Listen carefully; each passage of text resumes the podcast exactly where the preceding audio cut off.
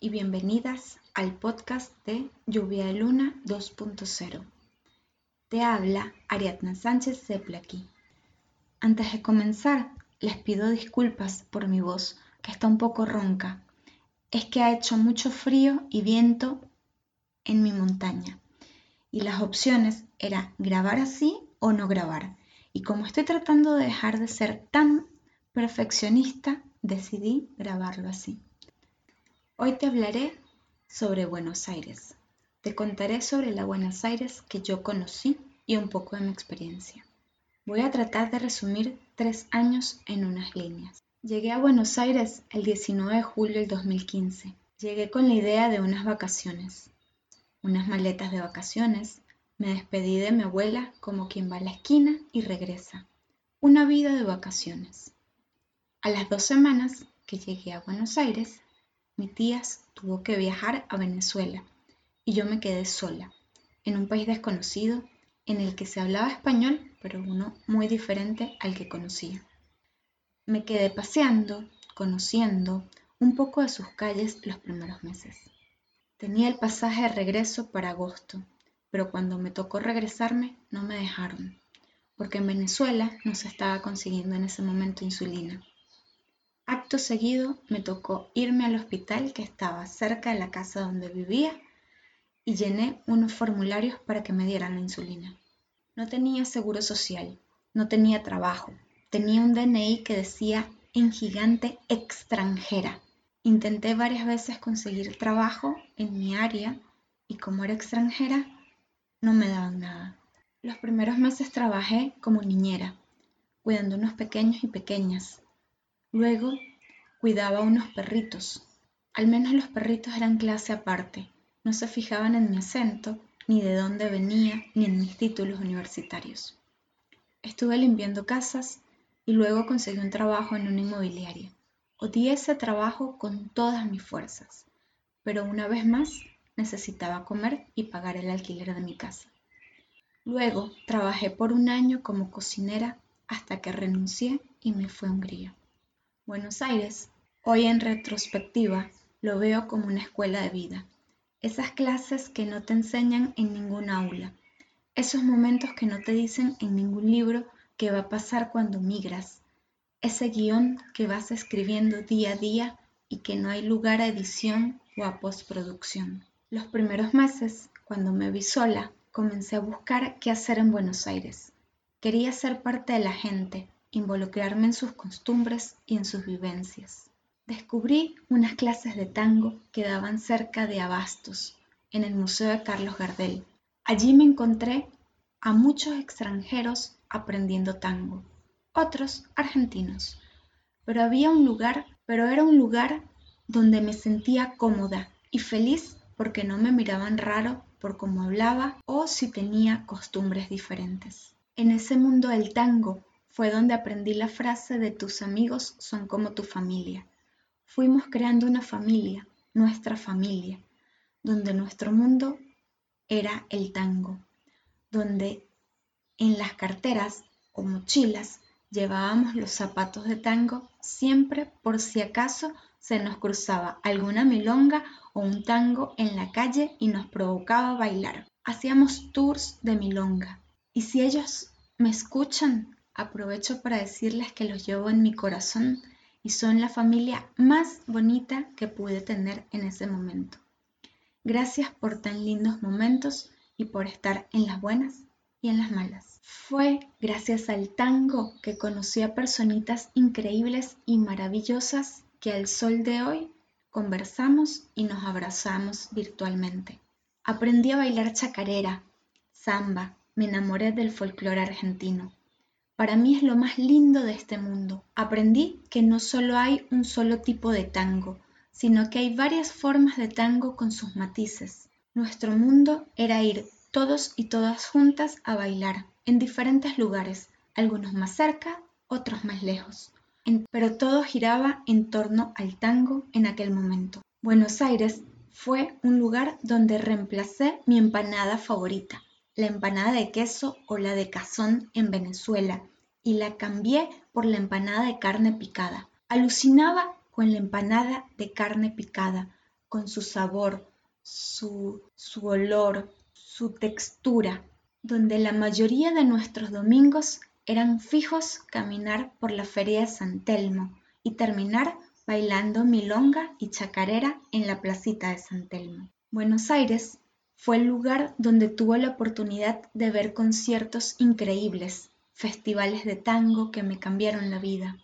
Nunca he bailado nada, siempre he tenido dos pies izquierdos hasta que conocí el tango. Amor a primera vista. Buenos Aires fue donde aprendí no solo a tomar mate, sino aprendí que el mate tiene todo un ritual, que nunca debes pedir un mate, sino que el mate tiene que llegar a ti y que nunca tienes que remover la bombilla, nombre que se le da al pitillo para tomar mate, que el agua tiene que estar en un punto exacto para poder tomarlo. Aprendí que no todo el mundo puede cebar el mate, ya que se tiene una persona designada para ello. Y si te dan el honor de cebar un mate, es que, olvídate, ya sos parte de ello. Siempre viajaba conmigo una bombilla, un recipiente para colocar la hierba que se llama mate la yerba mate, un termo de agua caliente porque el mate se volvió parte de mi vida. También descubrí el mate cocido, que lo amé con locura, y al sol de hoy siempre persigo en donde estoy lugares donde puedo conseguir mate cocido.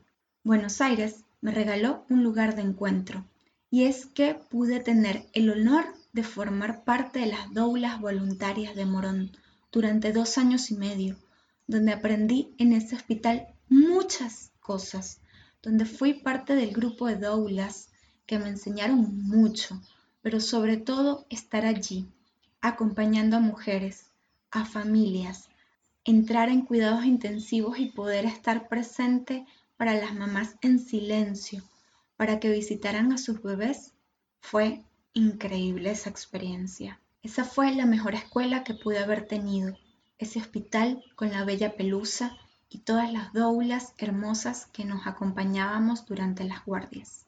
Buenos Aires fue el lugar donde seguí aprendiendo y formándome como doula posparto, preparándome para poder acompañar duelos gestacionales. Buenos Aires fue el lugar donde conocí a mi cuerpo, aprendí a curarme, a regenerar mi flora intestinal, cuando no toleraba en algunos momentos ni siquiera el agua. Los médicos no me encontraban nada, pero yo me sentía muy mal.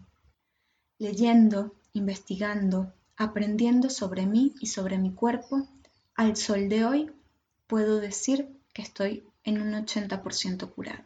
Buenos Aires fue el lugar donde conocí a un hermoso grupo que se convirtieron en una luciérnaga para mí, que me decían, no te apagues, aquí estamos. Durante un año me formé haciendo Sound Touch con Karina Quiroga y ese fue el descubrimiento que me sostenía. Me enseñaron muchas cosas, no solo en la teoría, sino experiencias en medio del terremoto interno que estaba viviendo, donde en ese lugar pude contener y guiar a tanto caos interno. No pude continuar la formación porque tenía que decidir entre tomar un vuelo a Hungría culminar la formación y ver qué pasaba después. Y con el dolor de mi alma dejé ese espacio tan sanador para mí y decidí tomar el vuelo para Hungría, porque sentía que ya no daba más. Buenos Aires también fue el lugar que me permitió viajar y conocer la historia de mi papá, su familia, conocer a mi hermano. Yo digo que soy un poquito argentina, porque los argentinos y las argentinas me adoptaron como parte de ellos o ellas. Adopté su acento, algunas costumbres, algunos bailes. Cuando jugaba Argentina me colocaba la bandera de Argentina en las mejillas. Y luego de vivir tres años llegué a Hungría hablando como porteña. Y los venezolanos se me quedaban mirando y me decían, ¿eres porteña? Y yo, no, soy venezolana. Y no me creían, porque justo en ese momento que llegué estaba el Mundial de Fútbol y estaba jugando Argentina y yo tenía en mis mejillas la bandera de Argentina y un mate.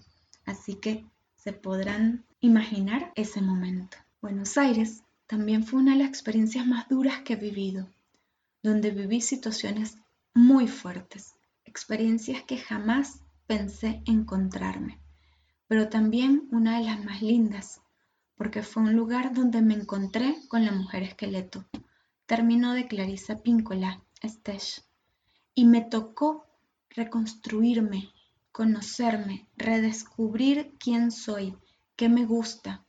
Aprendí que no solo soy mis títulos, sino que detrás de esos títulos hay una persona de carne y hueso, que tiene sentimientos, heridas, duelos, sueños y todo es válido.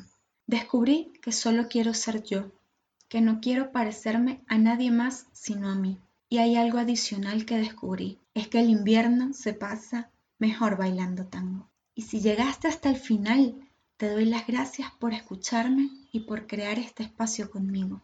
En el próximo episodio te hablaré sobre mi Ítaca, Budapest. Te invito a que me acompañes en este tren, en el que no voy a ir como los trenes alemanes que son súper rápidos, sino como el tren Scout, que está en el medio de la montaña en Hubosbolgi, en Budapest, Hungría.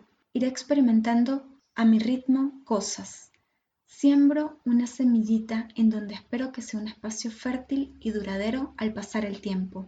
Y si quieres conocer más sobre nuestro trabajo, te invitamos a que visites nuestra casita virtual www.lluvialuna.com y www.lluvialunacursos.com. Con este relato me despido y será hasta un próximo encuentro. Nos vemos online.